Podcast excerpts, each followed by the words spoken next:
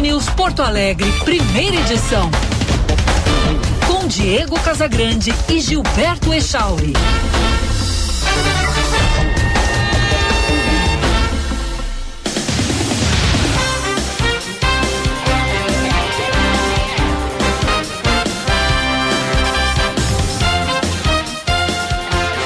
Nove horas 32 minutos, bom dia! Está no ar o Band News Porto Alegre, primeira edição. A partir de agora, um ponta a ponta Brasil, Estados Unidos. Eu, Diego Casagrande, aqui em Orlando, na Flórida, num bate-papo trazendo informação, análise e opinião com o Gilberto Echauri, que está em Porto Alegre, no estúdio da Band News. Este é o único programa de rádio do Rio Grande do Sul que tem correspondente internacional aqui nos Estados Unidos. FM 99,3, também aplicativo Band Rádios, que você pode baixar para o seu smartphone, para o seu tablet, ou ainda canal do YouTube, Band RS. São as plataformas, as formas, plataformas e ondas do rádio para você nos sintonizar, nos ouvir, nos assistir. Senhor Gilberto Echauri, aqui em Orlando, 26 graus, dia de sol, máxima chegará a 33. Bom dia. Bom dia, senhor Diego Casagrande. Bom dia para os nossos ouvintes. 16 graus em Porto Alegre, céu parcialmente nublado. Hoje vai a 22 na capital gaúcha. Abrimos o programa com as manchetes.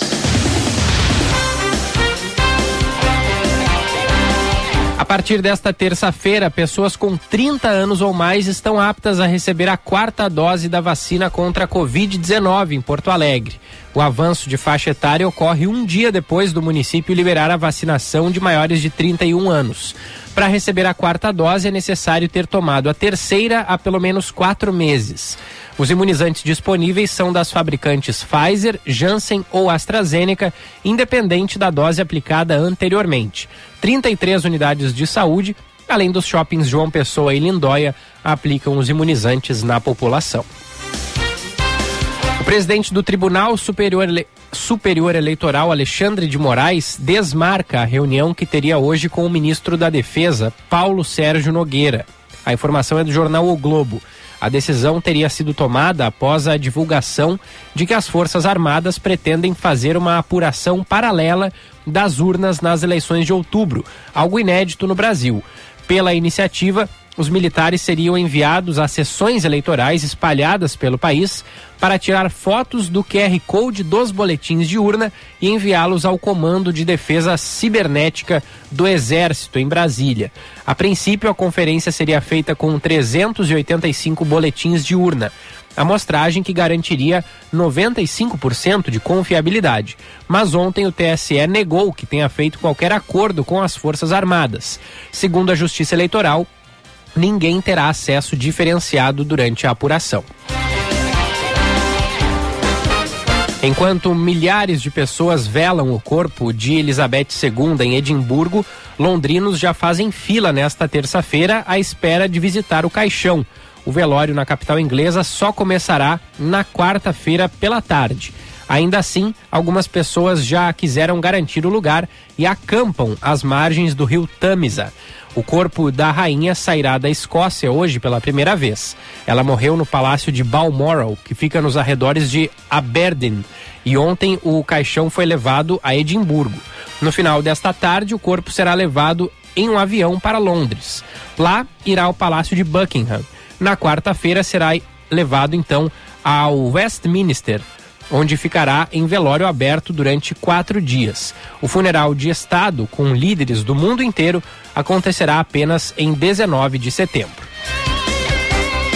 E o primeira edição desta terça-feira entrando no ar no oferecimento de Tecno Sênior. Cuide de quem sempre cuidou de você. Você sabia que as quedas são a terceira maior causa de incapacidade e mortes em idosos? Com a Tecno Sênior, essa fase da vida ganha uma nova perspectiva. Independência para seus pais, tranquilidade para você. Acesse www.tecnosenior.com e saiba mais. Hotel Hilton Porto Alegre, padrão internacional, perfeito para lazer e negócios. Fique no Hilton e viva o melhor de Porto Alegre.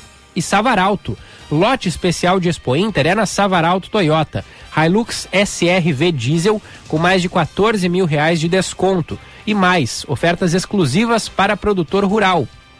Hilux STD Power Pack por R$ 227.375, além de Hilux cabine dupla SR automática com mais de 27 mil reais de desconto. Então aproveite. Ofertas por tempo limitado. Savaralto Toyota, em Porto Alegre, Canoas, Pelotas, Osório e Bagé.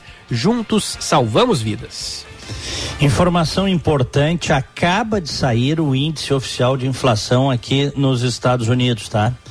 O CPI, o Consumer Price Index, que seria o equivalente uh, ao nosso IGPM ou ao nosso IPCA. Vamos lá, é o principal índice, é o índice oficial de inflação aqui nos Estados Unidos.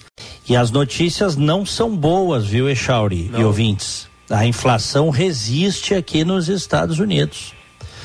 O, o índice de agosto aumentou 0,1% e continua alta a inflação, 8,3% no acumulado de 12 meses.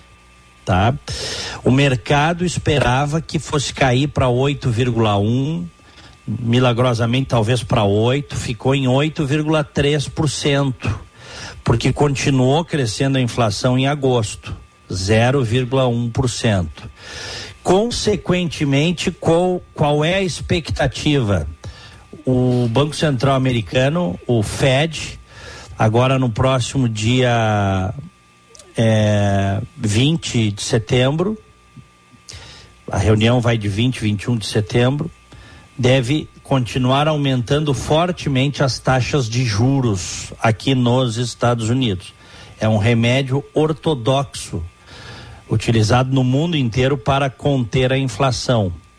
Vamos lembrar que, em razão da pandemia, os Estados Unidos, que são o país mais rico do planeta em termos de PIB, despejaram trilhões de dólares na economia, imprimiram dinheiro, imprimiram papel para bancar as pessoas em casa, para bancar as empresas fechadas.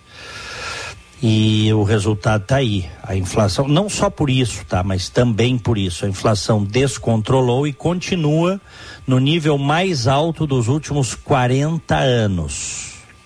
Não é uma boa notícia, viu, Echauri? Não, né? Não é uma boa notícia. E isso impacta de algum jeito o Brasil? Impacta à medida em que os juros vão continuar subindo aqui nos Estados Unidos e dependendo da dose, se a dose não for a dose correta, é possível que uma elevação muito alta dos juros desestimule os investimentos, a economia e mergulhe o país numa recessão de fato. Uhum. Porque, tecnicamente, o país já está numa recessão, os Estados Unidos já estão numa recessão técnica, com dois trimestres de, de PIB negativo, né? De retração de PIB. Mas na prática as pessoas não sentem isso, porque continua pleno emprego, a gente continua vendo, enfim, os supermercados cheios, a gente continua vendo é, é, as empresas todas contratando aqui nos Estados Unidos. Houve um desaquecimento do mercado imobiliário, mas não aquele caos que muita gente imaginava, à medida em que houve, sem dúvida, uma desaceleração da venda de, de casas muito mais casas no mercado, mas não aquele caos que muitos previam para o segundo semestre, entendeu? Uhum. Então, à medida em que o Fed agora vai, sem dúvida alguma, elevar ainda mais as taxas de juros, deve aumentar mais 0,75, que para os Estados Unidos é muita coisa nós vamos nós podemos ter uma freada muito severa da economia. E isso afeta não só o Brasil mas afeta o mundo né? Sim, estamos falando do, do, país que é, representa um quarto do PIB mundial que são os Estados Unidos. É a inflação continua e a gente sente isso, tá? E, e sabe o que, que é o mais o mais sério dessa história toda aí da inflação não ter cedido agora em agosto, e hum. Teve uma queda muito grande no preço dos combustíveis. Então, ah, os combustíveis contribuíram para a baixa da inflação. O problema é que outros produtos continuaram subindo, principalmente alimentos. Então, quando você tem uma inflação resistente dessas, inflação, repito, 12 meses, 8,3%, maior dos últimos 40 anos, está todo mundo um pouco mais pobre. Dinheiro compra menos. 9 e 42 Perdemos o Diego Casagrande logo no início do programa. Vamos ver se volta daqui a pouquinho. Geralmente não Voltei. demora muito. E aí, Diego? Voltei. Não, eu não sei que até onde eu vi. Diz mas... que as pessoas estão comprando menos por causa estão, da inflação portanto, mais alta. É, portanto está todo mundo um pouquinho mais pobre. É. Né? Imagina uh, tirar um naco de 10, 15% claro. do teu ganho em poder de compra. Né? É o que está acontecendo. Dependendo do produto, até mais. Mas, enfim, continua, portanto, a inflação americana muito alta, 8,3% em agosto no acumulado de 12 meses, em agosto especificamente 0,1%. E tu estava falando que hum. aconteceu aí nos Estados Unidos, né, a, a, queda no preço dos combustíveis, porém a, o preço de muitos alimentos seguiu aumentando, é algo que acontece, aconteceu aqui no Brasil, né? É semelhante, claro. os, os, combustíveis baixar, não sei se pelas mesmas razões, né? É, mas houve um fenômeno parecido aqui no Brasil. A, a, a, gasolina caiu bastante recentemente, né? É, no Brasil teve. Houve uma queda geral do preço dos combustíveis, porque baixou o preço do, do, do, do barril do petróleo uh, e é uma commodity internacional. No Brasil teve o fator da limitação do que os estados podem cobrar em ICMS, né, Chauri? Uhum. Então isso também contribuiu no Brasil para a queda dos combustíveis. Quanto tempo isso vai ser mantido, eu não sei, tá? Porque os estados têm as suas contas a pagar e será que vão manter em 17% o ICMS dos combustíveis? Quando a conta aperta, a maneira mais fácil de cobrar é em, é em energia e, e, e, telecomunicações, a gente sabe. É. Já vimos esse filme, né? Uhum. Pode ser só, não sei, pode ser só uma coisa circunstancial. Ou não. Sempre, sempre me agrada a ideia de pagar menos imposto, que as pessoas paguem menos imposto. Aí o pessoal diz assim: ah, mas aí como é que vai pagar a conta do Estado brasileiro? Ele tem que desinchar. Ele é muito inchado. O Estado brasileiro custa muito mais do que deveria custar. A sociedade brasileira sustenta verdadeiras castas nos três poderes. Né? Para você poder mexer nisso, quem sabe o certo seria o seguinte: reduz o, o, o tamanho do Estado, reduz o custo do Estado e depois mexe para reduzir o que se cobra do cidadão, né? Seria uma coisa mais concatenada. Claro. Mas, mas nem sempre é assim que a, que a banda toca. Então, o que pode acontecer é justamente o contrário. A falta de dinheiro leve acabe levando. E nós vamos ter problema ali na frente também, né? Problema de, de um déficit estrutural da sociedade brasileira. O, Brasil não é um país rico e em muitas áreas gasta como se país rico fosse. Né? Isso aí nós estamos cansados de dizer. É. E é bem isso a, a, assim, a principal dificuldade que a gente não vê assim uma, uma um horizonte de, de, de, mudança, de saída, né? Até ontem um ouvinte falava sobre isso no áudio que a gente rodou. Ah, eu vejo os políticos aí na propaganda dizerem que vão resolver tal coisa, que vão fazer isso, fazer aquilo, mas ninguém diz de onde vai sair o dinheiro, né? Ninguém diz. E aí nos debates, quando a gente acompanha as propostas, que foram poucas, né? No, debate da Band, por exemplo, teve mais, muito mais ataque do que proposta concreta, de fato, para o desenvolvimento do país. Eles não explicam, né? De onde é que vai eles sair o dinheiro. Eles são mágicos, eles são mágicos, Exatamente, bem isso. Eles são mágicos. Muito bem, são 9h46, temos duas pesquisas aí. Opa!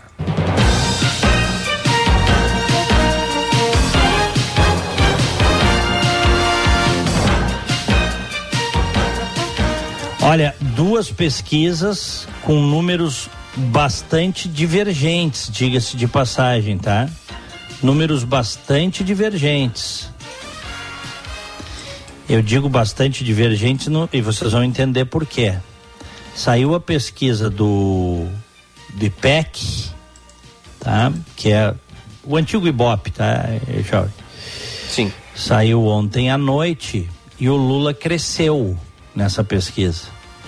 E há uma forte liderança do Lula fora da margem de erro. E agora há pouquinho saiu na manhã de hoje o instituto, os números do Instituto Paraná Pesquisa, que dá um empate Paraná Pesquisas, um empate técnico entre Lula e Bolsonaro. Uma das duas está bem errada aqui, viu, Chauri? É, a gente costuma é, tirar a média ali pela pelo aquele aquela o agregador, média, de, o agregador pesquisas. de pesquisas do, é. do, Estadão, né? É sempre bom é. ficar atento a isso também. exatamente. Bom, vamos lá, os números do IPEC. Resultado indica um cenário de estabilidade na disputa. Pesquisa realizada entre 9 e 11 de setembro, margem de erro de dois pontos para mais ou para menos. Lula do PT, 46%. Jair Bolsonaro do PL, 31%. Repito, Lula 46, Bolsonaro 31. Em relação ao levantamento anterior do próprio IPEC, 5 de setembro, Lula oscilou dentro da margem de erro, dois pontos para cima. Bolsonaro se manteve com o mesmo percentual de então: 46 Lula, 31 Bolsonaro. Ciro Gomes vem em seguida com 7%. Na pesquisa anterior ele tinha 8%. Também oscilou dentro da margem de erro. Simone Tebet, do MDB, 4%. Os mesmos 4% da semana passada. Felipe Dávila, do Novo, e Soraya Tronic, do União Brasil, 1%. Os demais não chegam a 1%. Tá? Então, vamos agora para a pesquisa do Instituto Paraná, que mostra números discrepantes. Saiu há pouquinho essa Paraná Pesquisas, tá? Instituto Paraná. Lula aparece com 39,6% contra 36,5% de Bolsonaro. Repito, Lula 39,6%, Jair Bolsonaro 36,5%. Com margem de erro de 2,2 pontos percentuais, para mais ou para menos, nós temos aqui um empate técnico entre Lula e Bolsonaro. Ciro Gomes tem 7,4%, Simone Tebet do MDB 4,7%, o que configura outro empate técnico. Os demais candidatos têm 1%, brancos e nulos 6%, não sabem, não responderam 4%. 2020 eleitores de 26 estados e do Distrito Federal ouvidos entre 8 e 12 de setembro, registro no TSE BR 05388 barra 2022. Interessante, hein? É. É, essa pesquisa do Instituto Paraná destoa de, eu te diria que das demais como sim, um todo, né, Charles? Sim, sim. Até dei uma olhadinha aqui no agregador de pesquisas do Estadão. Uhum. Ele está mostrando um meio termo entre essas duas que tu citaste. Está apontando Lula com 44 e Bolsonaro com 34. Uhum. É, é um pouquinho é, menos do, é, na vantagem de Lula do que diz o IPEC e um pouquinho mais é, da vantagem de Lula que diz o Paraná Pesquisas. É. Enfim, faltam 19 dias para a eleição, 19 dias, e nós teremos ainda, é possível que tenhamos mobilidade do eleitor, ou para consolidar voto num candidato já escolhido, né? aumentar o percentual de votos de um dos candidatos, principalmente os que estão na frente, ou é, desidratar um dos candidatos. Uhum. Pode acontecer. Nós vamos ter mobilidade de voto ainda, imagino eu. Por isso que muitas vezes as pesquisas, repito, quando elas são sérias, há pesquisas, há institutos que não são sérios.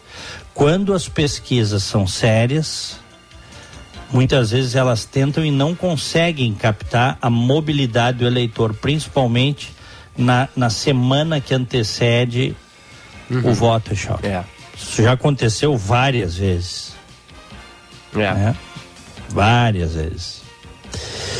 Muito bem, 952, o nosso WhatsApp? 998730993, código de área 51. 998730993. Tá valendo mensagem de texto e mensagem de voz de até 30 segundinhos, tá? Mande sua mensagem de até 30 segundos aqui para o programa. Lembre-se, não é para fazer campanha eleitoral, que aí não dá. ontem. É bom ontem deixar com... claro isso, né? Exatamente. Ó, ontem, Chauri, é, eu recebi várias mensagens no meu Instagram, arroba Diego Casagrande, várias mensagens, porque eu compartilhei, a Band me marcou tu chamando para o programa. Uhum. Certo? Uhum. E várias pessoas não conheciam a tua laje. É mesmo? Uhum. Olha aí, ó. Eu, é, eu ganhei é. alguns seguidores no Instagram. Agradeço. Quem quiser me seguir, não seguiu ainda, arroba Gilberto Echauri. Segue lá. Não, e tem uma aqui que eu até tinha separado. Deixa eu ver aqui. É que, é que eu às vezes eu recebo muita mensagem e não consigo responder a todas ou sequer ler a todas. Mas tem uma aqui que diz, que estava dizendo o seguinte, como o Echauri é novinho. é, as pessoas é, me dizem isso quando me encontram, assim, depois de me ouvirem apenas no ar. Porque elas dizem que pela minha voz aqui eu pareço ser mais velho. Aí quando me veem, vem a cara de gurizinho, penso, ó, oh, é novinho mesmo. Eu Mas tenho é 26 cara, anos. né? Mas é só a cara. Não, também. 26 anos é novinho ainda, Diego. Tu Nem vem com essa. Não, tu também não vem com essa aí que tu tem mais hora de malandragem que o urubu de voo, né? ai, ai. Não, é 26, 26 é novinho, não tem essa. Não vem querer então, me. Tá. Já tenho, não, já tenho dois ou três fiozinhos de cabelo branco, sabia? Mas ainda é. Mas isso já tenho desde os 20. É, é, eles sempre no mesmo lugar que aparecem. Eu arranco e eles voltam depois. Tá aqui, ó, Cláudia Machado, um beijo para ela. Jura que é o Gilberto, um guri, não imaginava tão jovem. Abraço nos dois. Muito obrigado, querida. Abraço. Cláudia Machado, obrigado. Valeu, é a nossa audiência. 9 e 54 aqui em Orlando, 26 graus. E em Porto Alegre, 16 graus. Eu tinha selecionado aqui, Charles. Olha aqui, ó. Isso aqui é de cortar o, é de, é de cortar os pulsos, cara. No hum. melhor sentido, por favor, tá? Tô falando é, é sentido figurado. Em ranking com 77 países, Brasil é considerado o mais complexo para investir. Complexo. O Brasil hein? segue. Complexo, bota aí, mais difícil para investir, né? Exatamente. É. O Brasil segue classificado como a jurisdição mais complexa para empresas interessadas em investir, de acordo com o levantamento da TMF Group, que avaliou 77 nações.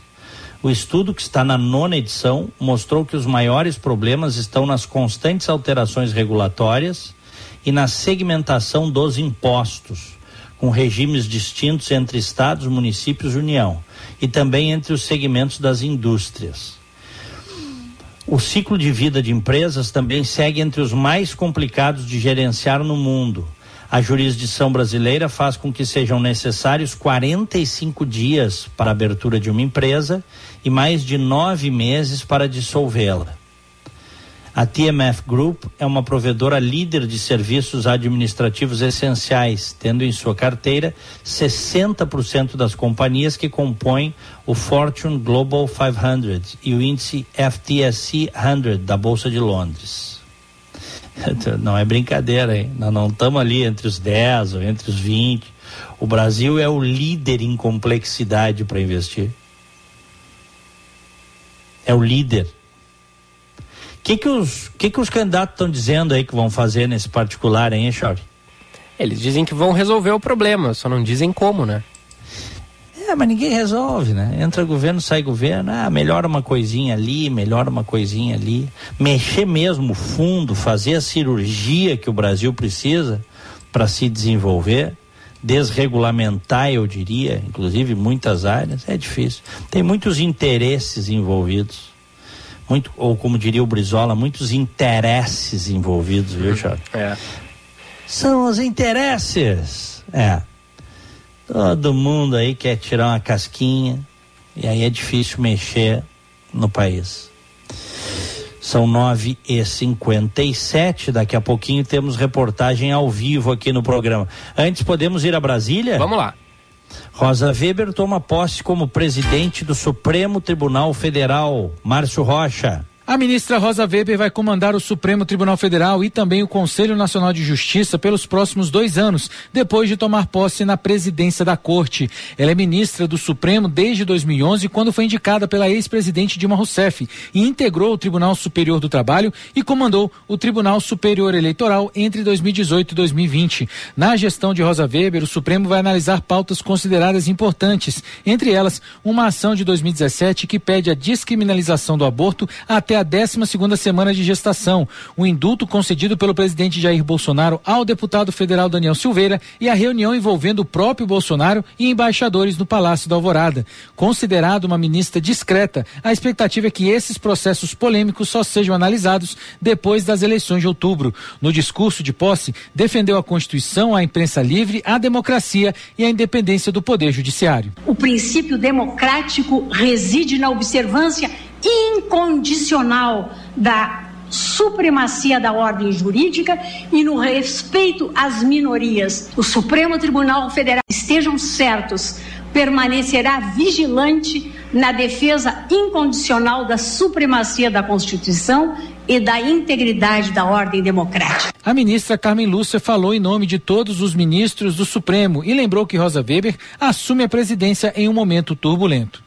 O momento cobra decoro, a República demanda compostura. Tudo que Vossa Excelência tem para servir de exemplo em tempos de desvalores muitas vezes incompreensíveis. Não são aceitáveis comportamentos nem sentimentos que agridem os princípios civilizatórios de respeito às desigualdades e às diferenças. Não se há de admitir práticas voltadas à desqualificação agressiva de instituições e de cidadãos. Várias autoridades foram convidadas para participar do evento, entre elas o presidente Jair Bolsonaro, que preferiu se ausentar para priorizar a campanha eleitoral. Em 131 anos, essa é a terceira mulher a chefiar a corte, depois das ministras Ellen Grace e Carmen Lúcia, que também foram presidentes do Supremo.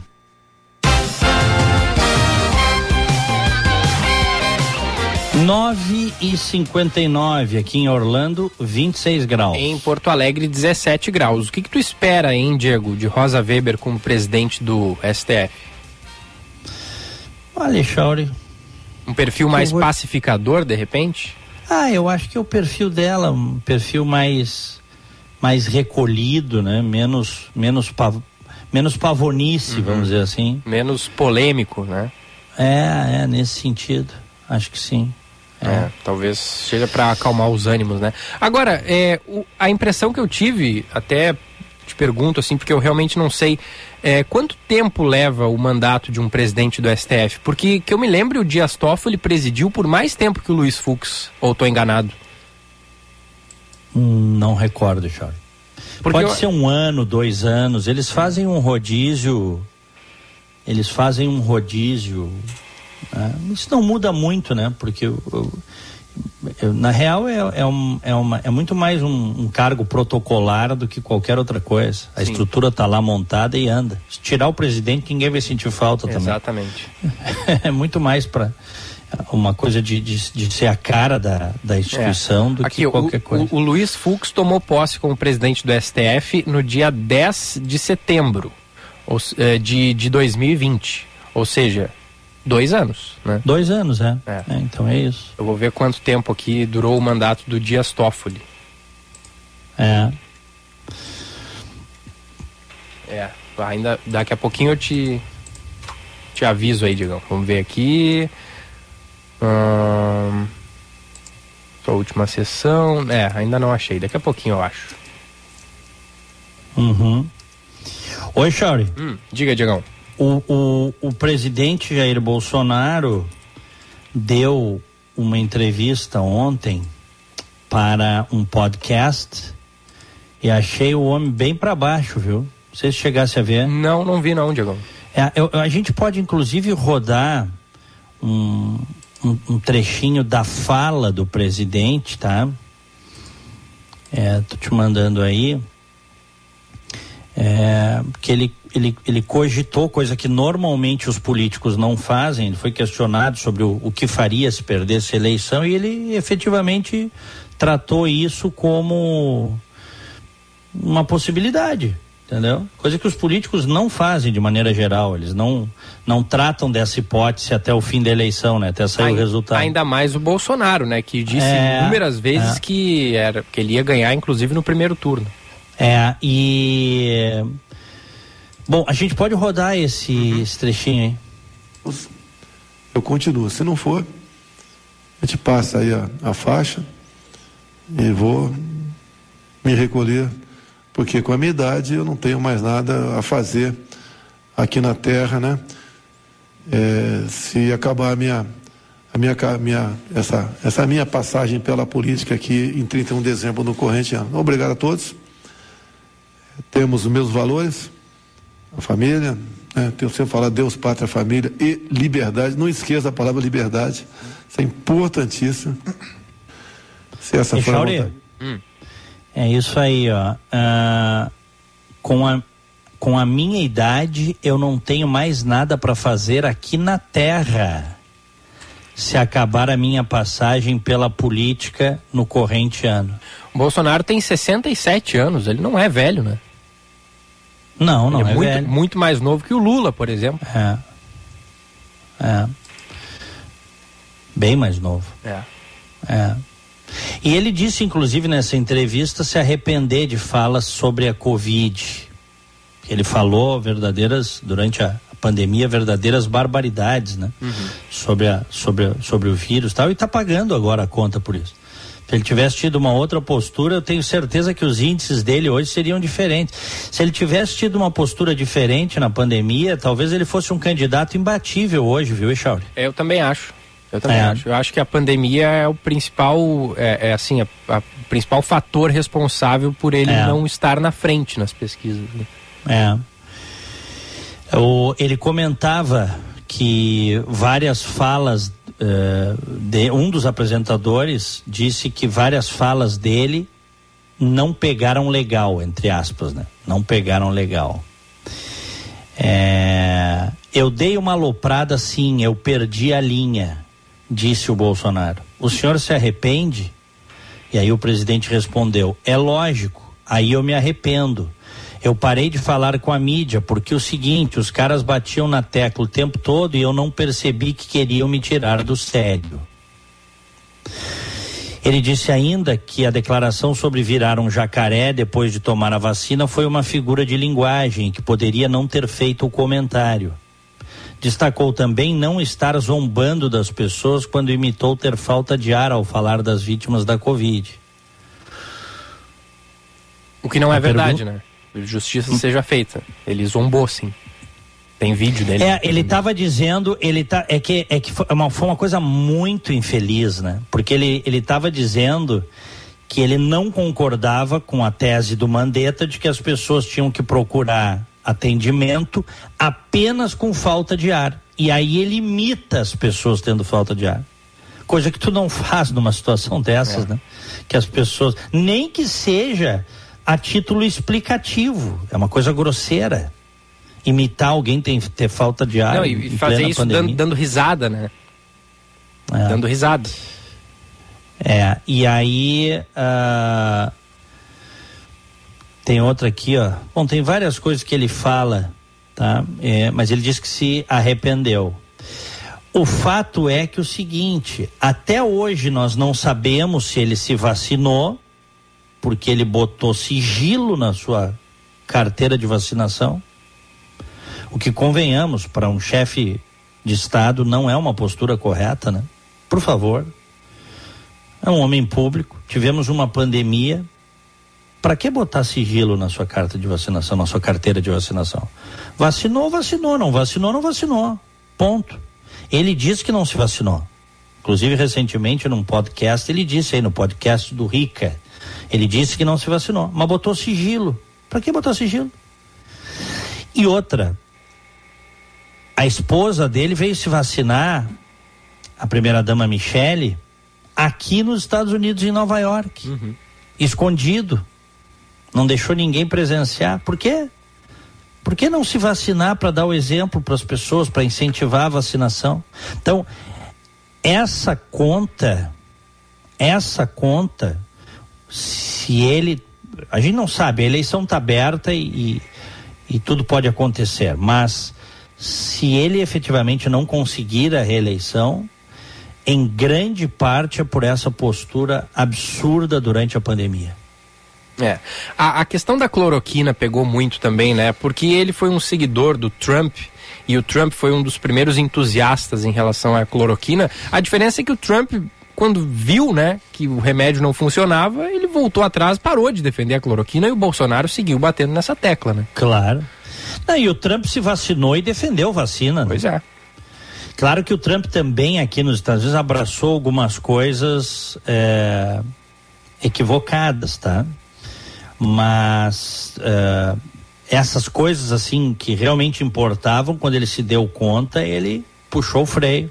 Tanto que ele foi, o Trump foi vaiado num comício quando ele incentivou as pessoas a se vacinarem. Né? Uhum. Hein? É. É isso. Mas vamos ver, faltam 19 dias para o primeiro turno e a gente pode ter aí surpresas para os dois lados. É. Para os dois lados. A gente Agora, pode ter surpresa. A eleição está aberta, senhoras e senhores. Agora, nada é por acaso, né, Diego? Não é por acaso que Bolsonaro está em segundo lugar, tido um, um mandato para tocar em frente é, e, e, tendo o seu principal adversário político, Lula, um cara que esteve preso, que teve uma ampla rejeição da, da população. Bolsonaro continua se, tendo, né? Continua tendo. Bolsonaro só que é se... menos, só que as pesquisas mostram que a rejeição dele, embora ambos tenham rejeições gigantescas, a, a rejeição dele ainda é menor que a é, do Bolsonaro. É. Sim, o, o, Bolsonaro se elegeu em 2018 justamente nessa onda antipetista, antilulista que tomava conta do Brasil. E nada é por acaso, né? Não é por acaso que o Lula eh, voltou a, a, a a entrar, entrar no jogo, né? Não é por acaso que o Lula está liderando. Bolsonaro, ao meu ver, é o principal responsável por isso, né? É, então, é, é, é, causa e consequência, né? Teve uma postura que eu considero equivocada na, na condição da pandemia, tá aí o resultado. É, é isso aí. Muito bem, são 10 horas 9 minutos, 27 graus aqui em Orlando. Em Porto Alegre, 17 graus. Tá aí o G Costa já ou não? Ainda não. Vou até chamar ele. Ele disse que viria às 10, né? É, tá atrasado, rapaz. Eu vou. Quer adiantar o break, então, pra gente poder fazer a, a entrada aqui do Jean com mais tempo, com mais tranquilidade? Antes vamos com uma reportagem. Vamos lá. Pode ser? Pode ser. Do Jean, inclusive. Do, do próprio Jean. Boa. É isso aí. É, armamento usado por criminosos em assalto a carro forte foram adquiridos e repassados por um CAC. Já Costa.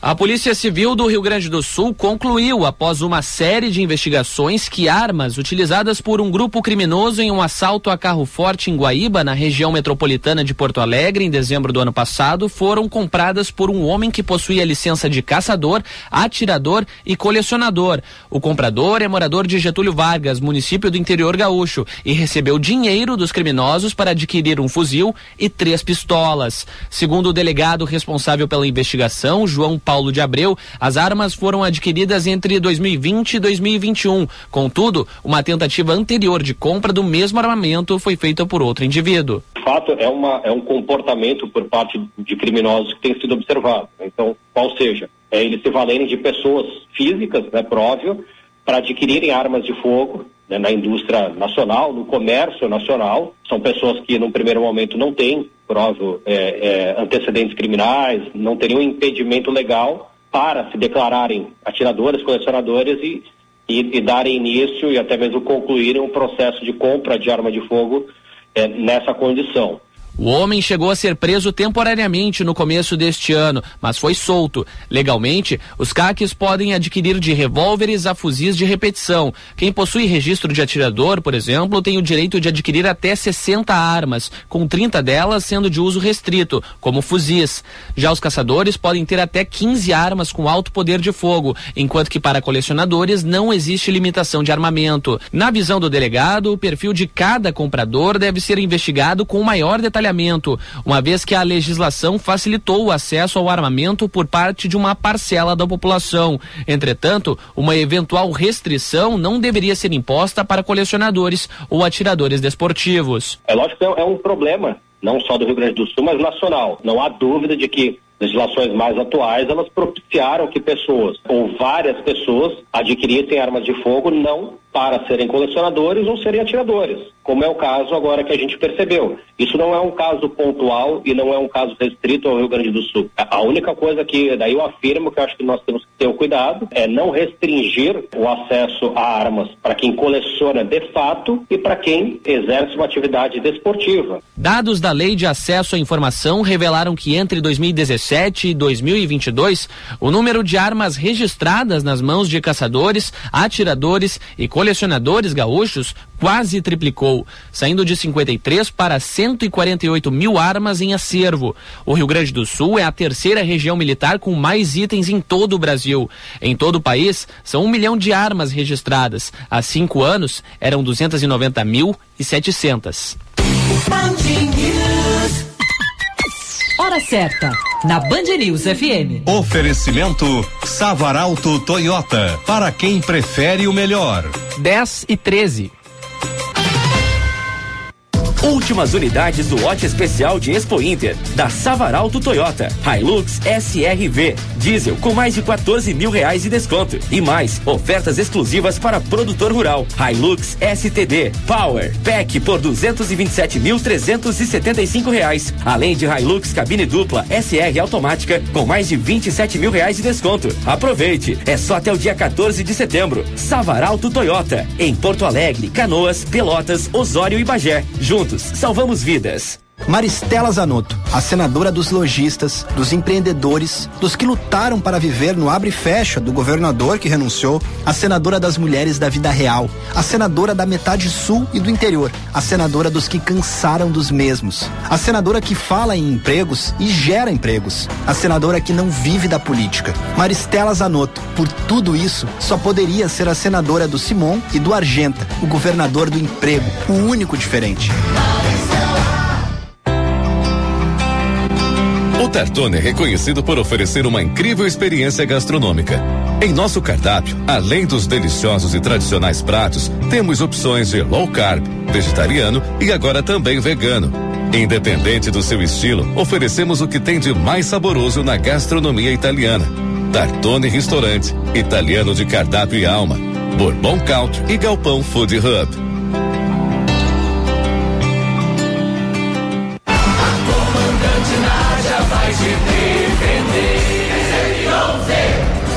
Comandante na brigada, te defendi nas ruas contra a violência. No Senado, vou seguir te defendendo. Vou defender uma educação melhor, como fiz na sala de aula. Defender a tua saúde, como fiz na Câmara Municipal. E o teu emprego, como fiz durante o Fecha Tudo. Sou a comandante Nádia e tenho um plano para te defender no Senado. É 111, eu vou de Nádia pra vencer. Coligação Trabalho e Progresso, PB, PTB, BRTB. Cliente Unimed Porto Alegre. Conte com a vantagem de ter a sua carteirinha sempre com você no seu celular. Pelo aplicativo Unimed Poa. Apresentar o cartão virtual é a forma preferencial para identificar-se no atendimento e em breve substituirá a apresentação do cartão físico. Por isso, baixe nosso app antecipadamente e fique tranquilo tendo seu cartão virtual com você sempre que precisar. Unimed Porto Alegre. Cuidar de você. Esse é o plano. É 11. Deputados federais. Para deputado federal, vote 1199. Vilmar Lourenço. Deus, pátria, família, liberdade e tradição. É 11. Se você, assim como eu, acredita que as mulheres devam ter mais espaço na política, para deputada federal, vote Michele Wegler 1114. É 11. Por representatividade do Vale ao Litoral, vote 1155, Patrícia Beck, deputada federal. Coligação Trabalho e Progresso, PP, PTB e PRTB. Últimas unidades do lote especial de Expo Inter da Sabaralto Toyota. Hilux SRV Diesel com mais de 14 mil reais de desconto e mais ofertas exclusivas para produtor rural. Hilux STD Power Pack por 219.960 reais, além de Hilux cabine dupla SR automática com mais de 27 mil reais de desconto. Aproveite! É só até o dia 14 de setembro. Sabaralto Toyota em Porto Alegre, Canoas, Pelotas, Osório e Bagé. Juntos salvamos vidas. O Rio Grande precisa de gente no Congresso que trabalhe com o coração. Vote nos deputados e deputadas federais do PT. Maria do Rosário, 1370. Dionilson Marcon, 1355. Paulo Pimenta, 1307. Alexandre Lindemeyer, 1311.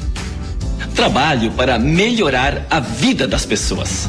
Deputado Federal Evino Bongás, 1320. Frente Brasil da Esperança, PT, PCdoB, PV. O Viver Bem é o programa da Unimed que te ajuda a ter mais saúde e qualidade de vida. Nele, você encontra atividades físicas como yoga, pilates e dança e participa de bate-papos e palestras sobre alimentação, saúde mental, saúde do idoso e saúde do bebê. Tudo em um só lugar, de forma gratuita. Acesse unimedpoa.com.br barra viver bem e saiba mais. Afinal, sempre é hora de viver bem. Unimed Porto Alegre. Cuidar de você, esse é o plano. Vote nos deputados do União Brasil. Defenda a política feita por mãos que trabalham. Para deputado estadual, vote 44.444. Dirceu Franciscão. Olá, sou Rogério Forconem do Brasil Urgente da Band TV 4490. Cacá Alonso 44134. Eu fui vítima de violência doméstica, meus filhos foram assassinados. A cada sete horas, uma mulher é vítima de feminicídio. Eu sobrevivi e quero te ajudar. Vote Bárbara Pena 44180. Você sabia que 70% dos acidentes ocorrem dentro de casa e que atualmente 4 milhões de idosos moram sozinhos no Brasil? Doenças cardiovasculares e quedas são as principais causas de incapacidade e morte nessa faixa etária. Com a Tecno Sênior, essa fase da vida ganha uma nova perspectiva. Independência para seus pais e tranquilidade para você. Acesse www.tecnosenior.com e saiba como funciona. Eu sou a Manuela. Nessa eleição, precisamos votar em candidaturas comprometidas com a derrota de Bolsonaro, com a eleição de Lula e a construção de um novo tempo no Brasil. Transformei a fome e a violência em luta, mas não percorri esse caminho sozinho. Com a força das pretas, sou Bruna Rodrigues. 65651. Juliano é Lula, Lula é Juliano e é Passo Fundo 65665. Nossa dívida com a União é impagável. Pagamos o dobro, devemos o triplo. Auditoria já. Federação Brasil da Esperança, PT, PC do BPV. Band News FM, temperatura. Oferecimento Cindy Lojas Porto Alegre. Inspiração para transformar o varejo. 17 graus, um décimo. Associados ao Cindy Lojas Porto Alegre, conta com as melhores soluções do mercado para fazer seus negócios crescerem. Aproveite serviços para facilitar a sua gestão, como softwares especializados, planos de telefonia, certificação digital e muito mais. Associe-se já a partir de cinquenta e oito reais mensais. Cindy Lojas Porto Alegre, a melhor solução para o teu negócio.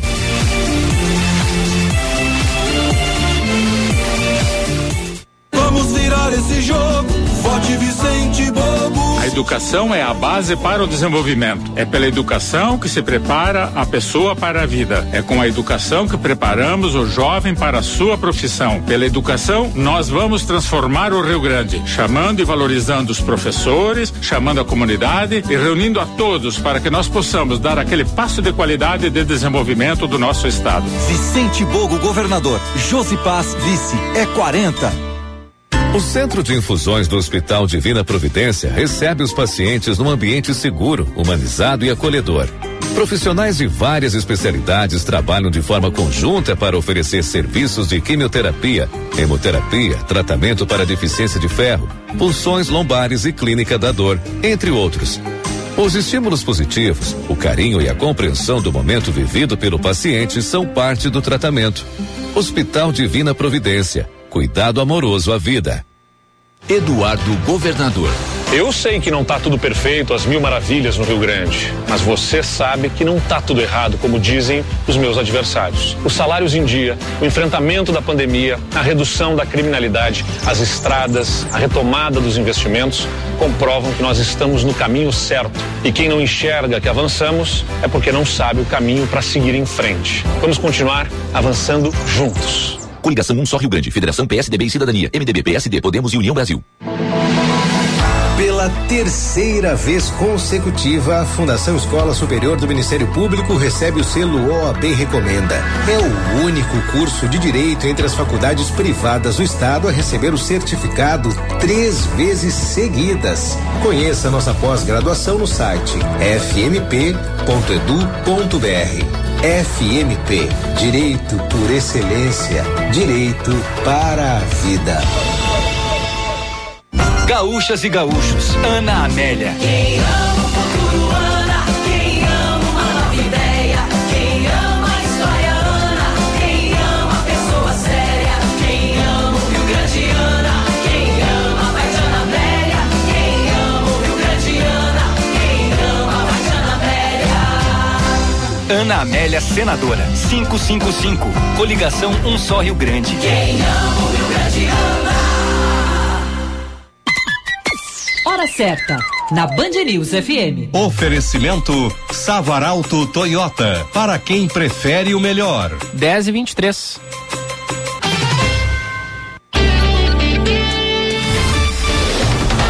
Você está ouvindo Band News Porto Alegre, primeira edição.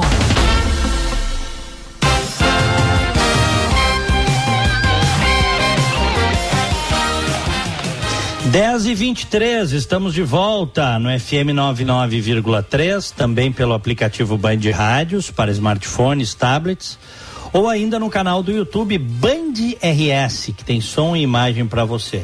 Continuamos num ponta a ponta Brasil Estados Unidos.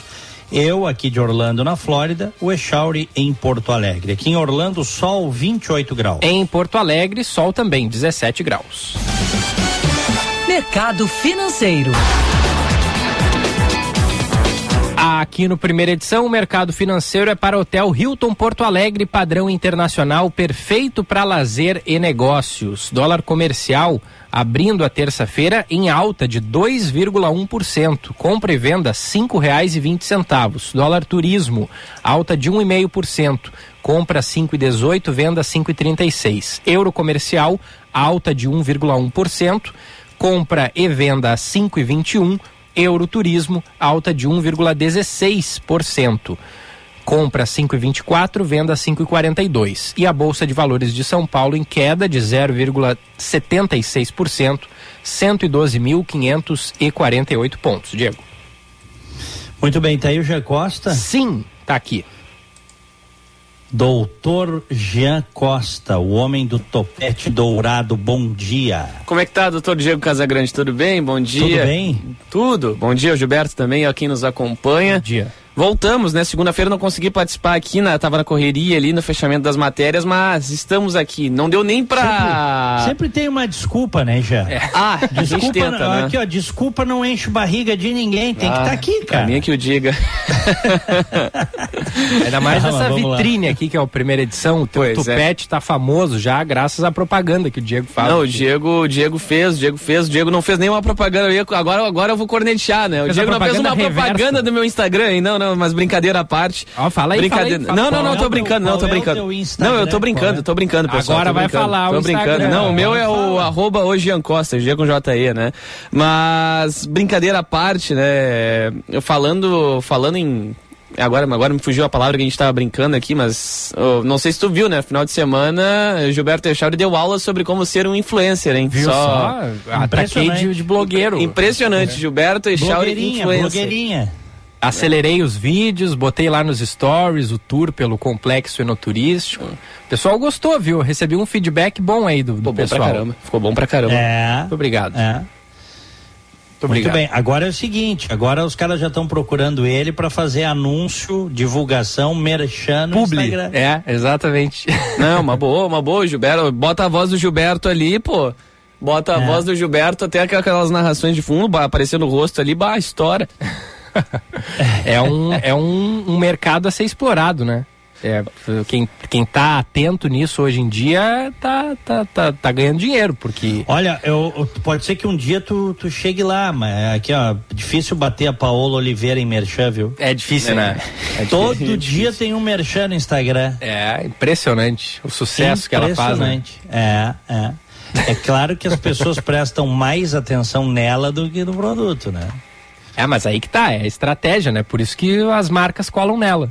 Porque É. a- de tanto prestar atenção nela, acabam prestando atenção junto um pouquinho, né? No produto. Fica ali o Tu registro, né? Tu tens, vocês têm ideia quanto um merchanzinho assim num, num perfil da Paola Oliveira custa? Ah, varia muito. É, eu até tem, eu até estudei isso faz pouco tempo em Não, uma disciplina, dar aqui mas vai lá, sei. vai lá, Diegão. Posso te dar, dá um chute aí, quanto tu acha? Eu vou chutar. Um merchanzinho assim. 300 mil reais.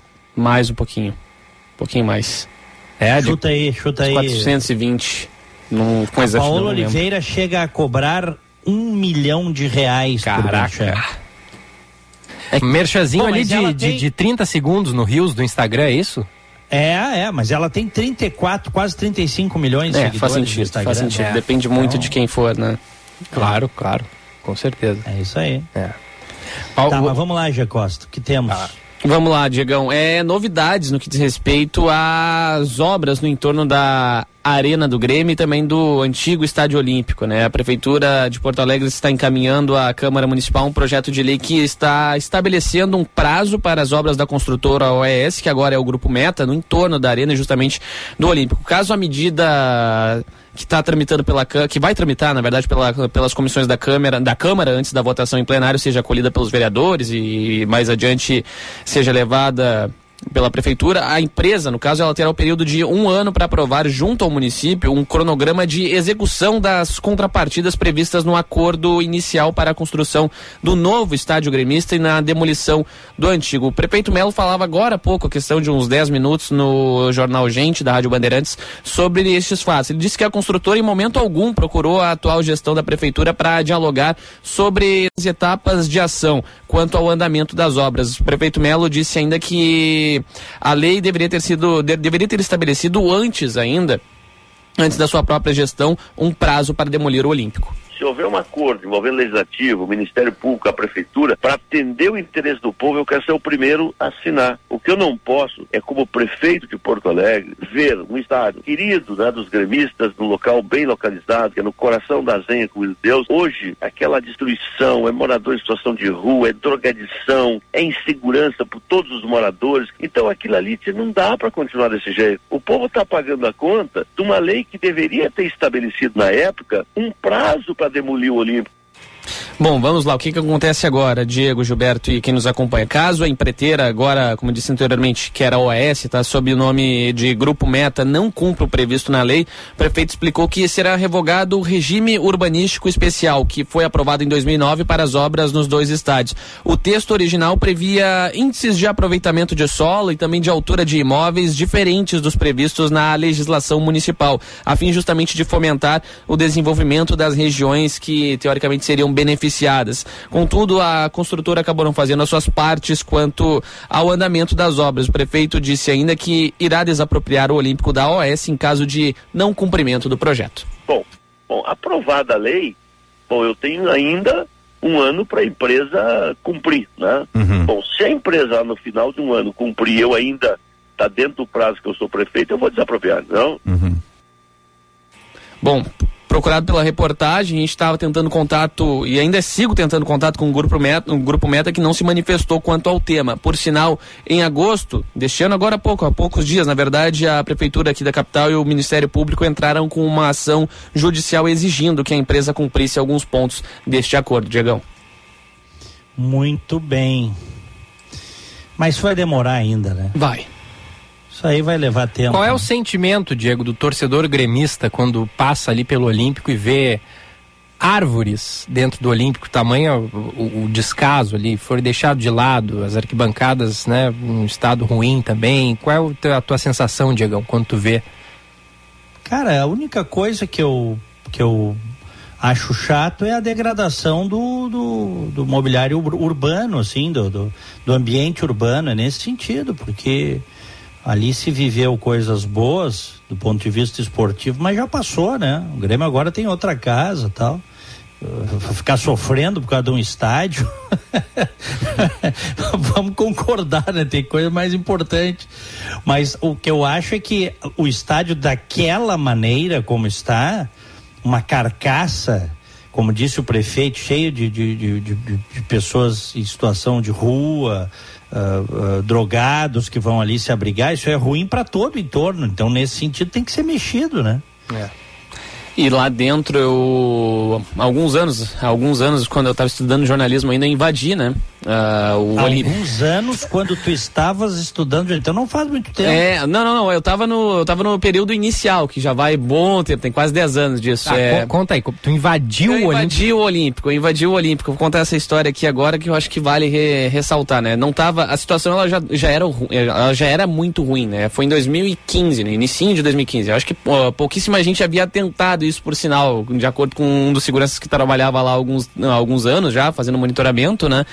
É, eu expliquei, dei todo, contei toda uma história. Ah, não, sou, sou estudante de jornalismo, tô trazendo aqui, fiz umas imagens muito bonitas na época, acabei perdendo porque meu celular foi roubado, né? Tempo depois acabei passando por esse pontinho desagradável. Não Fotos e tinha- vídeos, e né? não tinha, não tinha backup da. Ah, eu não, não tinha, não tinha. Meu celular era muito mais antigo do que o meu atual. Mas, contextualizando, invadi. Invadi, eu atravessei um pontinho que dava ali pela, pelas grades e fui, né? Eu tava. Era mais magrinho e tudo mais, conseguia passar e fui correndo, assim, de, por, um, por um lado. E entrei dentro do estádio. Lá dentro, é, além do mato um pouco mais esticado, alguns pontos, assim, dá pra ver uma certa depredação, sabe? O pessoal deixou à tona ali, demoliu uma parte, deixou de lado, é, é de cortar o coração. Era de cortar o coração e aí é, não, não parecia, sabe? Parecia, sei lá, ah, tu, olha, tu olha um filme, vê um negócio mal assombrado, tu passa ali de, de noite no Olímpico, ah, passa, passa de noite ali no Olímpico, tu não consegue dormir depois. Ah, se eu, se, se Dá algo medo, fosse o dá caso, medo, né? tamanha... a- Eu fui de tarde, né? Mas um abandono, um descaso, uh, tem mais coisas agora com passando só só caminhando ali pela região, tu já vê, né? Mas lá dentro agora eu não tenho ideia de como tá, mas se há 2015, sete anos, sete, É, é, tá sete, pior, sete né? anos tava tava horrível. Imagina agora que tem invasão Tá direta, o pessoal não É. consegue controlar. O, a nossa ouvinte Rosane tá dizendo aqui, ó. Eu, gremista, continuo sem estádio. A arena não é nossa. É uma discussão que se faz, né, Diego? Porque o, o Grêmio tem que pedir autorização, muitas vezes, da, da empresa responsável para É, utilizar são- o espaço, né? São 20 anos, mas a metade disso já praticamente já foi. a né? metade Quase eu acho que metade. encerra agora É. esse ano, né? É, então é isso aí. O, olha, eu tava falando pro, pro, pro, pros meus filhos, eu fiz uma viagem uma vez para Milão e fui assistir um jogo da, do, do- da Inter de Milão.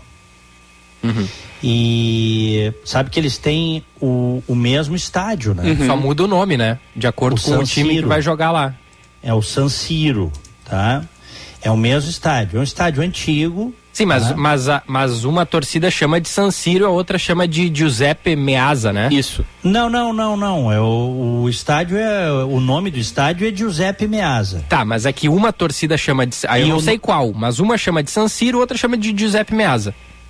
Tem, tem, É. tem essa, essa diferenciação, né? Giuseppe é não, o... mas eu não sei, eu não sei se eles se as, se as torcidas fazem essa Fazem, diferenciação. fazem, fazem. Fazem? É, é tradicional lá. Tá. Co- Eu Inclusive quando as se cores, Eu sei que as cores, quando é Milan, que é, que é vermelho com preto, é uma coisa, Uhum, e quando é Inter, é azul com preto. As cores do estádio mudam, né? Isso. Mas é um estádio para os dois. Se vocês pararem para pensar, ah, Grêmio e Inter tinham que ter um estádio só, né? É o, é o, é o racional. Não seria É má ideia. Não acho que seria má ideia. Hoje não, hoje não tem mais o que discutir, cada um tem o seu, mas olha o que se poderia ter investido e olha o custo dividido entre ambos, seria muito melhor, não seria muito melhor? É, é. Mas é que a gente, mas é que quando tu, quando tu colocas a paixão É. acima da razão, muitas vezes tu não fazes bom- bons negócios, porque o correto era do ponto de vista econômico, financeiro, de manutenção, de tudo, era ter um estádio É, só. Pensando de forma prática, é mesmo. Mas é a Claro. questão da paixão, né? Muita polarização. Até surgiu o verbo, o, o, o, o termo grenalização, né? É. É, que de tamanha a rivalidade aqui, então é, é, é difícil imaginar que gremistas e colorados poderiam ter a mesma casa nesse sentido, né? No, no quesito de paixão mesmo, mas falando economicamente, do ponto de vista prático, eu concordo contigo. Seria né? muito viável. Não, e inclusive ambas as torcidas eh, iriam cuidar do equipamento. É. Porque seria de ambas. E, e isso iria gerar, inclusive, uma possibilidade melhor de convivência entre as pessoas no mesmo estádio. É. Enfim, mas isso aí não está posto, porque a gente não consegue olhar as coisas de forma racional quando envolve paixão. Paixão clubística, paixão política, essas coisas. É muito difícil, né? É. Ainda mais no Rio Grande do Sul. Exatamente. É. É uma das maiores rivalidades do mundo, né? Do futebol mundial é a rivalidade Grenal. Do Brasil, É. sem dúvida, que é a maior rivalidade, né? Mas no mundo aí tem Boca e River, tem tem a própria Inter e Milan, tem Nacional o e Penharol. Nacional e Penharol, tem o é, o- lá na Escócia o Rangers o e Rangers Celtic. e Celtic, que é uma grande rivalidade Essa é também. gigantesca. É. Mas no Brasil, certamente é a dupla Grenal. É. Olha aqui, ó, eu tô vendo aqui a Inter de Milão Giuseppe Meazza. Isso Botei aí. aqui. Tá, tudo bem. Agora eu tô botando aqui, ó, name of é, Milan's Stadium. Giuseppe Meazza também. Vocês estão dizendo que há essa diferença. Mas- mas- mas. Assim, só pra contextualizar, Diegão, lembrei Ah. da história, lembrando da história. O que que acontece? O Milan, ele inicialmente ele era o dono do estádio, batizado como San Siro. Em 1970 e alguma coisinha, início dos anos 80, o ex-jogador que atuou pela, pelas duas equipes, Giuseppe Meazza, que é um pouco mais que era muito mais identificado com o Inter de Milão, ele acabou falecendo e o estádio ele acaba tendo, se eu não me engano, o seu nome alterado ou acaba tendo uma menção ao nome do Giuseppe Meazza e a Inter de Milão adota o nome a partir de então para dar sequência nos seus jogos dentro do próprio estádio. Inicialmente era do Milan, mas aí a prefeitura de Milão, naquela época lá, com certeza fez algum tipo de acordo, que o estádio passou a ser a casa das duas equipes. Mas essa é a história que eu lembro, pelo menos agora, Perfeito. de voltando, né? A, E é, e é bem possível mesmo. E a gente, e nós como comunicar, que temos que parar de ficar chutando. Tema de casa aí pra ti, vou te dar um tema de casa, pode ser? Combinado. Ô, ô, Jean? Combinado. Traz essa historinha certinha. assim. Amanhã, sim, pode deixar. É, aqui ó, já numa rápida busca na internet achei uma notícia do portal Terra eh, dizendo ó, a história é antiga e atraente. Quando a Internazionale joga no estádio, ele se chama Giuseppe Meazza. Quando é o Milan, muda-se para San Siro. E aí tem toda aqui a reportagem. Não, mas o nome. Não, não, mas Não, peraí, o, no- o nome do estádio. O nome do estádio Tá. é San Siro, ele não Isso. tem dois nomes. Exato, não, a o nome é, torcida, é como é tá, chamado. Perfeito, tá, perfeito, perfeito. É isso aí, é isso aí, Diego. É isso aí, tá. Entendi. Não, bacana, cara. É, é um estádio, ele, ele é bem. Eu fui lá em cima, tá? É, ele é um estádio, parece um edifício, assim. Ele é, É, né? mais horizontal, assim. Uhum. É, perdão, vertical, né? E ele, pra tu ver o, o horizontal, tu vê, é uma, é uma. É, é estranho, é diferente. Uhum. Porque eu diria que assim, a altura, se tu vai na superior da arena, por exemplo, a altura que eu fui lá do, do San Siro era quase, digamos, o dobro disso. Puxa, é Ah, bem foi a alto mesmo, sensação, foi a sensação que eu fiquei estando lá em cima. Uhum. Se não o dobro, quase isso, tá? É, E isso Mas que a arena, legal, a arena já estádio- é alta, né? É, a arena já É. é alta. Eu acho que a are- em altura a arena é maior que o Beira Rio, né? Mas um estádio antigo também, viu? Sim, sim. É. Bem antigão. Uhum. É.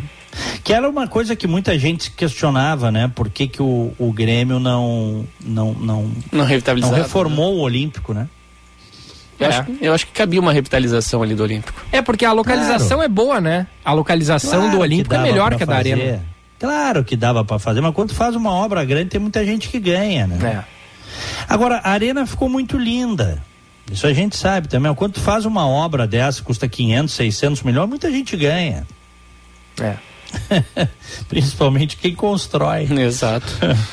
muito bem. Tá bom, hoje Costa. Um grande abraço pra ti. Grande abraço, gurizes. Até amanhã. Até amanhã. Valeu. São 10 horas 41 minutos, 28 graus aqui em Orlando. E em Porto Alegre, 18 graus. E Chauri, tô vendo aqui, ó. Hum. Peraí, deixa eu pegar aqui. Ó.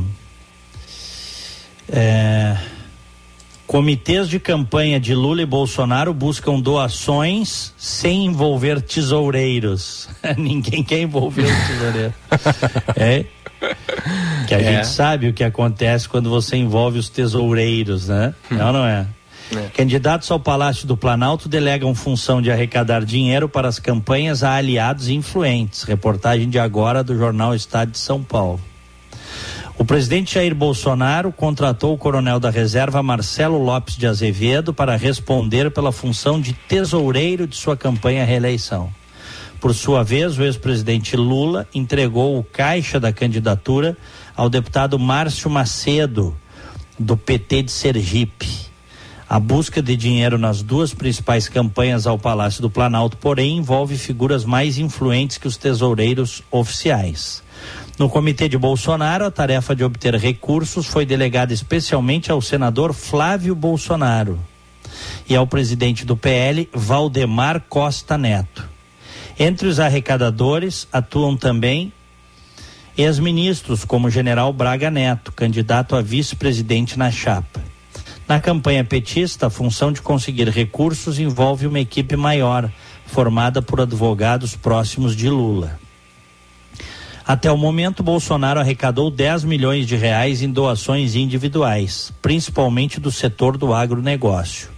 Lula amealhou somente 385 mil reais. Antes de a campanha começar, porém, o PT havia angariado 10,8 milhões em contribuições de ruralistas, advogados, investidores e do setor de saúde. O PL também arrecadou, mas optou por ocultar temporariamente as contribuições destinadas ao partido na pré-campanha. No assédio a potenciais doadores para a campanha reeleição, Flávio Costa Neto atuam em dobradinha. A divisão do dinheiro e a contratação de despesas passam por ambos. Do outro lado, o tesoureiro Márcio Macedo tem experiência em controlar as finanças do PT. Em 2015, com a confiança de Lula, ele assumiu a tesouraria nacional do partido no auge da Lava Jato, que atingiu outros titulares da função, como Delúbio Soares, José de Felipe Júnior, João Vacari Neto e Edinho Silva. Na atual disputa presidencial, Macedo participa de reuniões, mas o trânsito é facilitado por empresários e advogados ligados a Lula. Os advogados Valfrido Vard e Marco Aurélio de Carvalho, do grupo Prerrogativas, já organizaram jantares para levantar doações e aproximar o candidato de empresários. Um deles levantou cerca de 4 milhões de reais, segundo um dos promotores. Os encontros vão se repetir de acordo com conselheiros de Lula. Desde a década de 90, tesoureiros de campanha figuram no noticiário político e policial. O caso mais emblemático foi a morte de Paulo César Farias, o PC, tesoureiro da campanha vitoriosa do ex-presidente Fernando Collor de Mello, em 89. Ele emprestaria nome a um esquema de corrupção que culminou no impeachment e seria encontrado morto em Maceió em 96. Mais recentemente, tesoureiros se envolveram em episódios de corrupção, como o Mensalão, a Lava Jato e o caso JBS. Quem desempenhou a função de tesoureiro sempre evitou holofotes. As doações oficiais declaradas ilegais conviveram por anos com uma realidade obscura de Caixa 2 e contribuições irregulares, como revelou a Lava Jato, por exemplo. Para minimizar a influência da prática, desde 2015 as doações de empresas privadas foram proibidas e o financiamento eleitoral passou a ser feito majoritariamente com verbas públicas dos fundos eleitoral e partidário, repartidas entre os candidatos. Pessoas físicas ainda podem contribuir até o limite de 10% da sua renda individual. Se antes administravam recursos milionários sem limites pré-estabelecidos, hoje os tesoureiros das campanhas convivem com um teto de gastos, financiamentos coletivos pela internet e manejam menos dinheiro. Nem sempre são eles os encarregados de procurar diretamente os empresários com maior poder de fogo. Tarefa desempenhada agora por caciques partidários, arrecadadores informais e os próprios candidatos. O comitê de Bolsonaro contratou ainda a tenente da ativa Cristiane de Souza Pontes, que auxilia o coronel Marcelo Lopes de Azevedo. O coronel recebeu 50 mil reais pelo serviço de administrador financeiro da campanha, enquanto a auxiliar 22 mil. Os dados constam em declarações informadas à Justiça Eleitoral. Conforme dados do portal da Transparência, o coronel está aposentado, mas a tenente não. O candidato do PDT, Ciro Gomes, apresentou Laudênio Antônio de Oliveira Bastos como administrador financeiro de sua campanha. Laudênio faz parte da equipe do prefeito de Fortaleza, José Sarto, do PDT, aliado de Ciro. O próprio tesoureiro fez a única doação direta à campanha de Ciro, mil reais. Simone Tebet não arrecadou nada até agora. Na prestação de contas ao TSE, a candidata declarou que o advogado Gustavo Loyola é o administrador financeiro da campanha. No PT, o caixa da candidatura de Lula está nas mãos do deputado Márcio Macedo, do PT de Sergipe. Ele participa de reuniões, mas o trânsito é facilitado por empresários e advogados ligados ao ex-presidente. Mas vê que é o seguinte: o Bolsonaro está ganhando de longe a eleição se a gente pegar doações de campanha, hein? É. Dizer, é- não a eleição, a disputa por doações de campanha. Porque até o momento ele já arrecadou, segundo o Estadão aqui, 10 milhões de reais em doações individuais e o Lula 385 mil, desde que começou o período de arrecadação. 385 mil contra 10 milhões. É. É grande a diferença, hein? Grande a diferença. Que eu acho que mostra também o fato de que o Bolsonaro bota, leva a gente pra rua, multidões. Que é sempre bom a gente lembrar é, o fato de levar grupos engajados aos milhares, aos milhões pra rua, não é, a ma- é um recorte da sociedade. né? Não significa que isso signifique que 70%, como muitos acreditam, tá com, tá com homem. Porque isso é uma cegueira, não é assim que funciona. Houve um momento que o Lula também botava muita gente na rua. Hoje isso já não acontece. O Lula não bota gente na rua. Se tu vê os eventos aí que, que ele faz, os caras têm que fazer o, a imagem de pertinho, se abrir a imagem vê que tem pouca gente. Então o Bolsonaro, neste particular de engajamento das pessoas, leva vantagem e de arrecadação da campanha também. É, é o que diz, especificamente nessa última questão aí, é o que diz o jornal Estado de São Paulo na sua reportagem de agora. Muito bem, são 10 e 49 Vamos distribuir os abraços desta manhã? Bom dia! No Band News Porto Alegre, primeira edição. Oferecimento Cuide de quem sempre cuidou de você. Acesse www.tecnosenior.com e saiba mais. Aniversariante de hoje, Cirlei Correia. Parabéns para ela, parabéns para Cirlei, felicidades. O Rodrigo Dreyer, médico.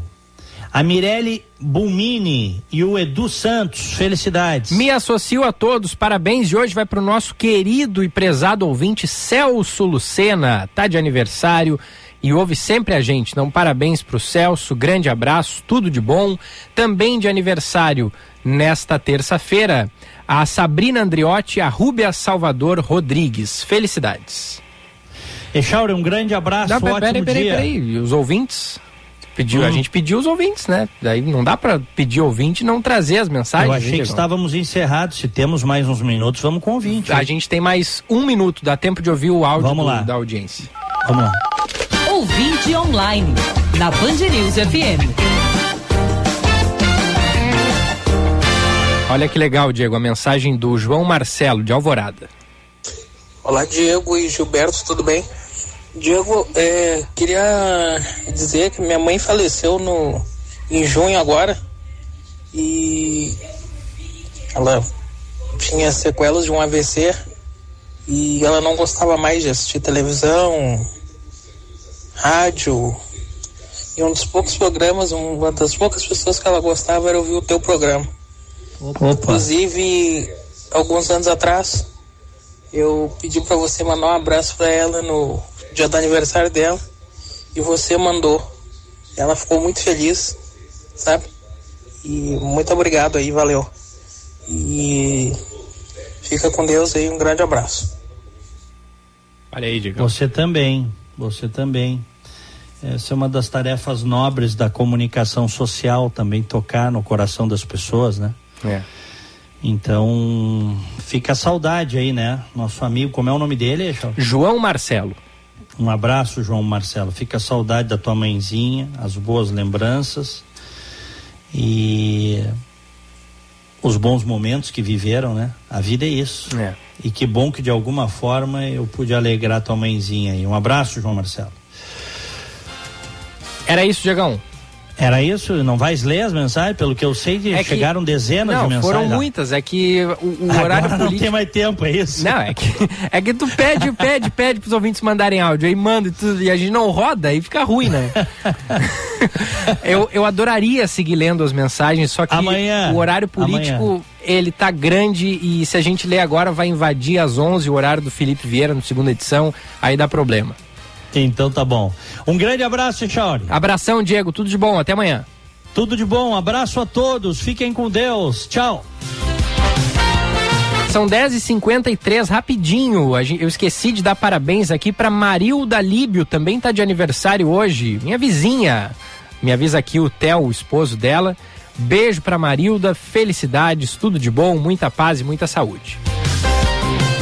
O Centro de Infusões do Hospital Divina Providência recebe os pacientes num ambiente seguro, humanizado e acolhedor.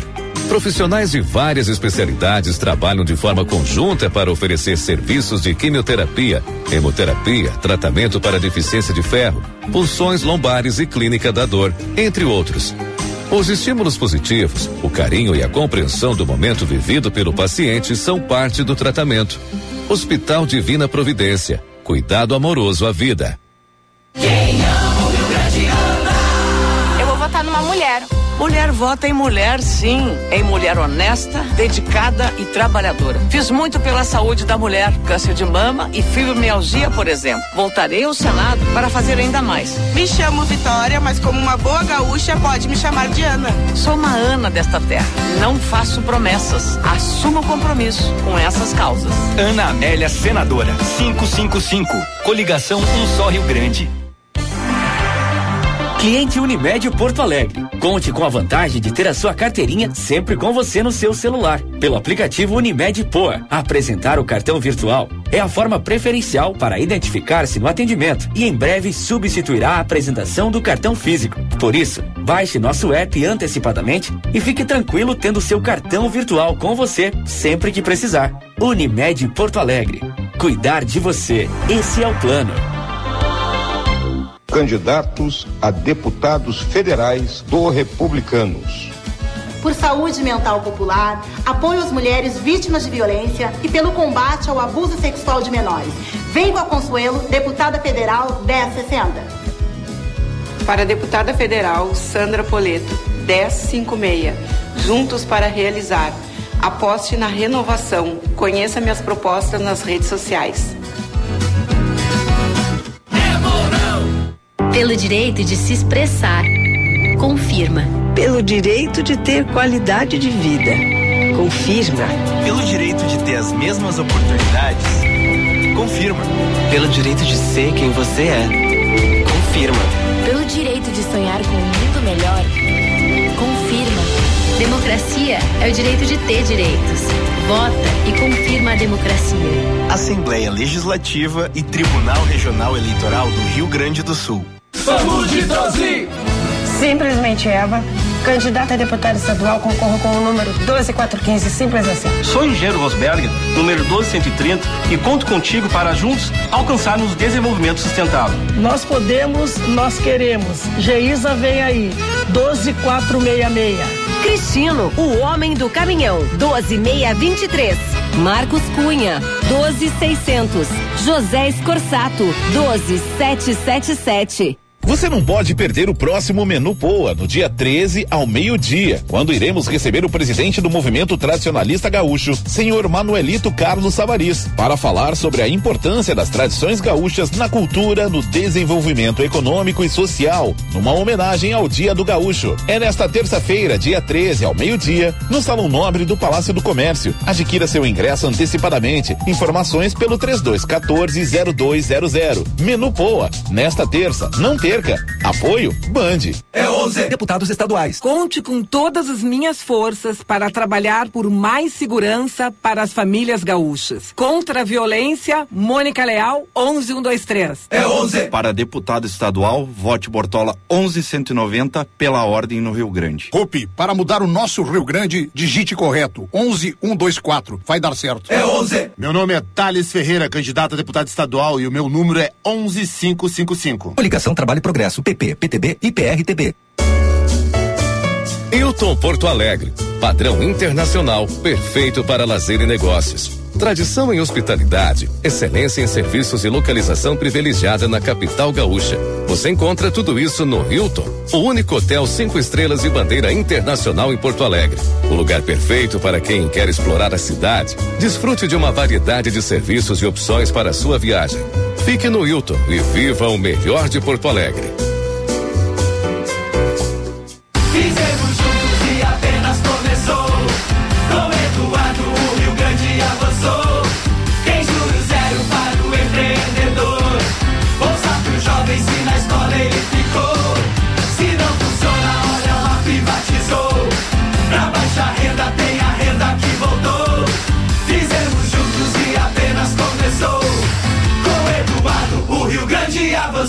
Coligação Um Só Rio Grande, Federação PSDB e Cidadania, MDB, PSD, Podemos e União Brasil. O Viver Bem é o programa da Unimed que te ajuda a ter mais saúde e qualidade de vida. Nele, você encontra atividades físicas como yoga, pilates e dança e participa de bate-papos e palestras sobre alimentação, saúde mental, saúde do idoso e saúde do bebê. Tudo em um só lugar, de forma gratuita. Acesse unimedpoa.com.br barra viver bem e saiba mais. Afinal, sempre é hora de viver bem. Unimed Porto Alegre. Cuidar de você, esse é o plano. 13, 13. Meu nome é Edgar Preto. Chegou o momento de construir um novo presente, com dignidade e oportunidades para todos e todas. Edgar é o meu candidato a governador. Um gaúcho de palavra, trabalhador e que tem total condição de liderar a reconstrução do Rio Grande. Juntos, com a força da palavra para vencer com o coração. Com a força da palavra pra vencer com o coração. Frente da Esperança, Federação Brasil da Esperança, PT, PC do BPV, Federação Pessoal Rede. Nesse mês onde comemoramos a tradição gaúcha, nada melhor que saborear o gostinho da infância de novo com uma chimia. Doce tão querido, íntimo dos nossos lares e das reuniões com a família. Doce que também deu origem a Bom Princípio Alimentos. São 26 anos de história. Acesse arroba Bom Princípio Alimentos e saiba mais sobre esta tradição.